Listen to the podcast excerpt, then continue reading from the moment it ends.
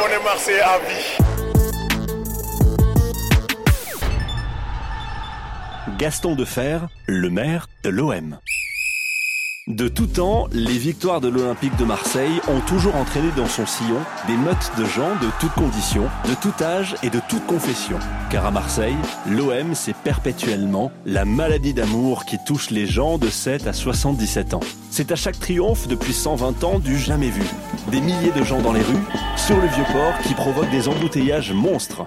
Faisons par exemple un bond en arrière, un sacré bond d'ailleurs, de plus de 40 ans pour arriver à cette nuit du 29 au 30 septembre 1971 à l'aéroport de Marseille-Marignane où 2 à 3000 personnes ont envahi le Grand Hall. Ils attendent, dans le vacarme, l'arrivée des Olympiens qui, dans l'après-midi précédente à Chorsov en Pologne, s'étaient qualifiés pour les huitièmes de finale de la Coupe d'Europe des clubs champions aux dépens du club de Gornik. L'avion de la délégation est annoncé vers 8h du matin. Coup de folie à Marignane, c'est l'envahissement de la piste d'atterrissage. Drapeau au vent et jet de feu de Bengale. Effroi et colère du directeur de l'aéroport qui dut menacer de détourner l'appareil vers l'aéroport de Nîmes-Garon si la piste n'est pas dégagée, illico presto. Finalement, elle le fut après de longues palabres. Et les héros étaient accueillis dans l'enthousiasme que l'on devine. Quelques mois plus tard, au Parc des Princes, le nouveau Parc des Princes, qui était inauguré pour cette finale de la Coupe de France entre l'OM et Bastia, les mêmes Olympiens viennent de réussir le premier doublé de l'histoire, celui de 1972. Sur la pelouse, envahie par des supporters déchaînés,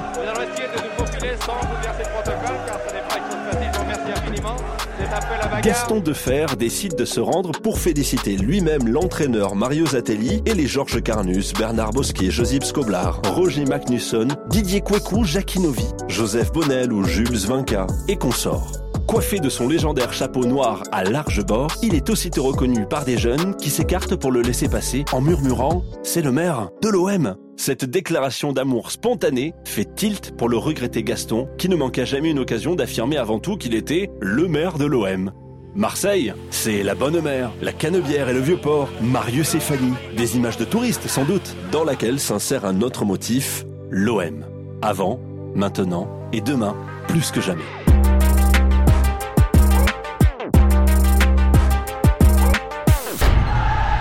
7 décembre 1979, le Pearl Harbor de l'OM. Le 7 décembre n'était-il pas, en 1941, la date du désastre de Pearl Harbor? Eh bien, le 7 décembre 1979 fut aussi une triste date pour l'Olympique de Marseille. Norbert D'Agostino, successeur depuis deux ans de Fernand Méric, passe la main. La présidence de l'OM est vacante. Deux candidats se font connaître. L'ex-trésorier Pierre Dubiton, expert comptable renommé, assisté de quelques amis formant un groupe crédible, et Christian Carlini, agent de voyage. Et là, c'est la vente aux enchères. Comme à la criée aux poissons. Dubiton offre 50 millions d'anciens francs, soit quelques poignées d'euros en réalité. Carlini riposte Je mets 70. Dubiton s'arrête à 80 briques quand Carlini arrache la mise pour 100 millions. Qu'il n'a évidemment pas, mais qu'il promet sous la forme d'une traite non signée et non remise au club. N'empêche, il est élu président sans pouvoir empêcher une nouvelle plongée en deuxième division et la mise en cessation de paiement. Car les 100 briques de Carlini relevaient de son imaginaire. Loin d'être abattu, Carlini espérait l'aide financière promise par un groupe de supporters d'origine corse et installés au Venezuela. Un argent que ni la mairie de Marseille et les instances, et encore moins le tribunal de commerce, ne voyaient d'un très bon œil. Carlini et son vice-président Boissin s'envolaient pour Caracas pour obtenir l'argent promis. Mutisme complet avant que Carlini ne sollicite un délai supplémentaire. La comédie avait assez duré. L'OM était placé en liquidation judiciaire, le doux rêve des Bolivars se transformait en violent cauchemar. Ainsi, ce 7 décembre 1979 était bien le Pearl Harbor de l'OM.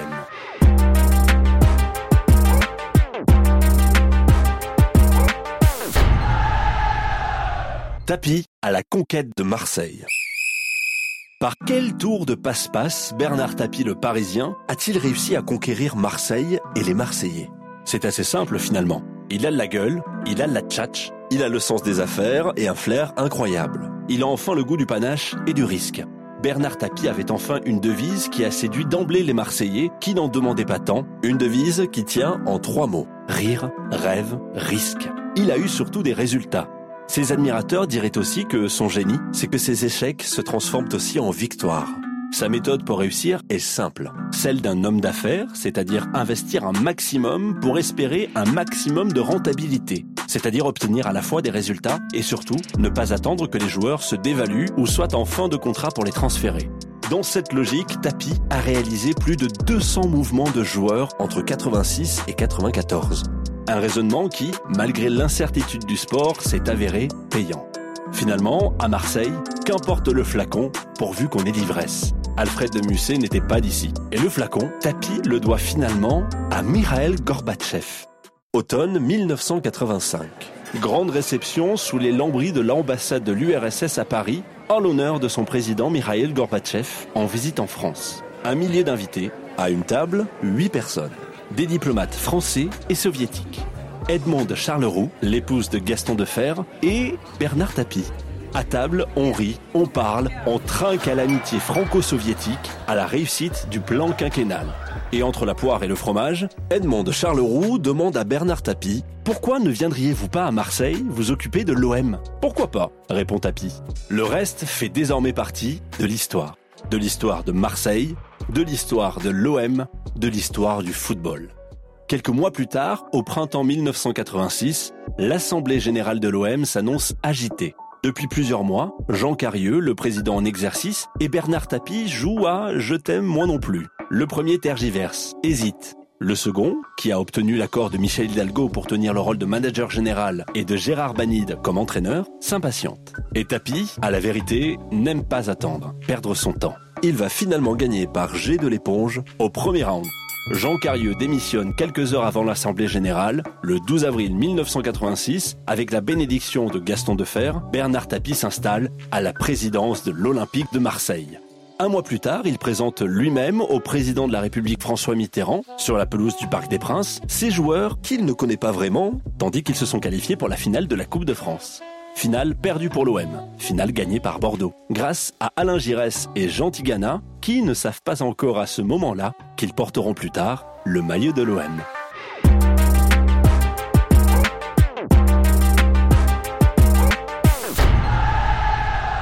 Bernard Tapie, le gosse du Bourget.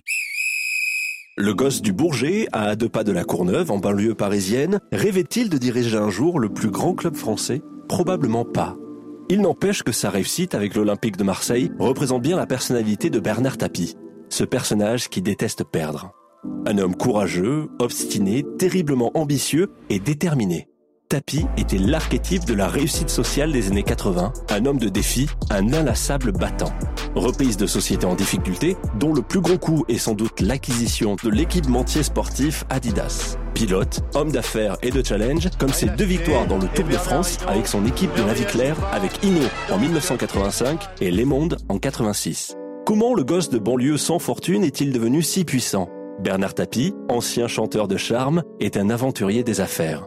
Véritable symbole des années fric, il s'était construit un empire. Le business, le cyclisme, le football et la politique qui lui sera fatale. Élu député en 1988, il est ministre du gouvernement bérégovois quand son club remporte la Ligue des Champions en 1993 ainsi qu'un cinquième titre de champion de France consécutif. Mais une pittoresque histoire de match arrangé, et voilà, l'icône ruinée, emprisonnée, accusée de fraude fiscale et presque oubliée. Jusqu'à ce que finalement, 12 ans plus tard, la justice française lui donne d'abord raison avant de tout remettre en question dans l'affaire du Crédit lyonnais. Malgré toutes ces épreuves, le comédien de théâtre, de cinéma ou de télévision, chanteur, animateur radio ou télé, au bagou exceptionnel, retombe toujours sur ses pieds et continue encore aujourd'hui de fasciner. Tapi aimait cumuler les casquettes et faire parler de lui. Il fait partie de cette caste qui s'adapte avec aisance à toutes les situations. Passer de la politique à la comédie, d'une cellule de la santé aux planches du théâtre, ne l'a jamais effrayé. Homme de défis et de challenge, Bernard Tapie mène actuellement un combat contre la maladie avec l'acharnement qu'on lui connaît.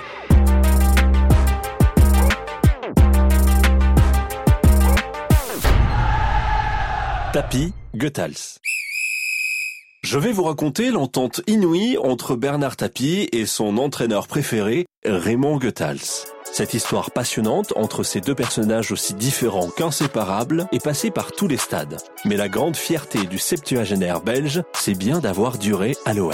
Chose difficile aux côtés d'un homme ayant la personnalité et le caractère de Bernard Tapie mettant en permanence la pression, omnipotent, se mêlant à la fois de la composition d'équipe, des choix tactiques, de la préparation mentale, le président de l'OM a usé plus d'un technicien.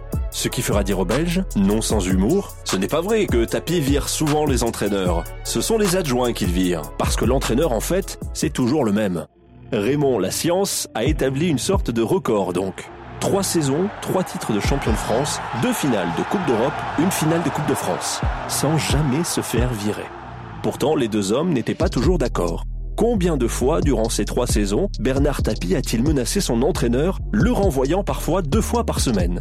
Le boss aimait bien qu'on l'appelle Bernard. D'ailleurs, lors de leur première entrevue au domicile parisien, fidèle à ses méthodes, Tapi utilise le tutoiement et prie le technicien belge de l'appeler Bernard. Mais Goethals ne tombe pas dans le piège affectif. Il préfère conserver une certaine retenue.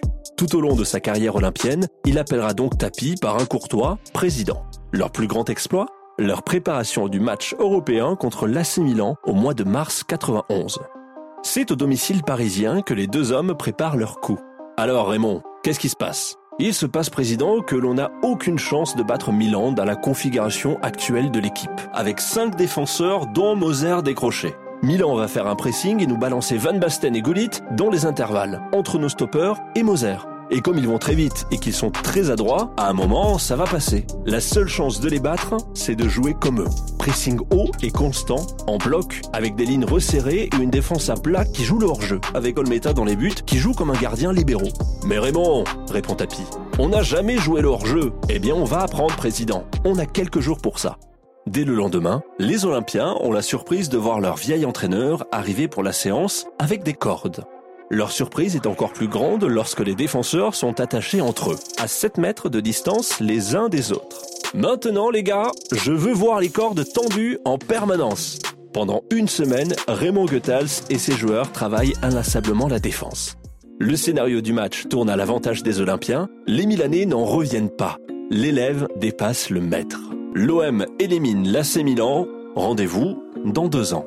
Cette même année 1991 verra leur plus grand échec, leur gestion tactique du match contre l'Étoile Rouge de Belgrade en finale de la Coupe des clubs champions.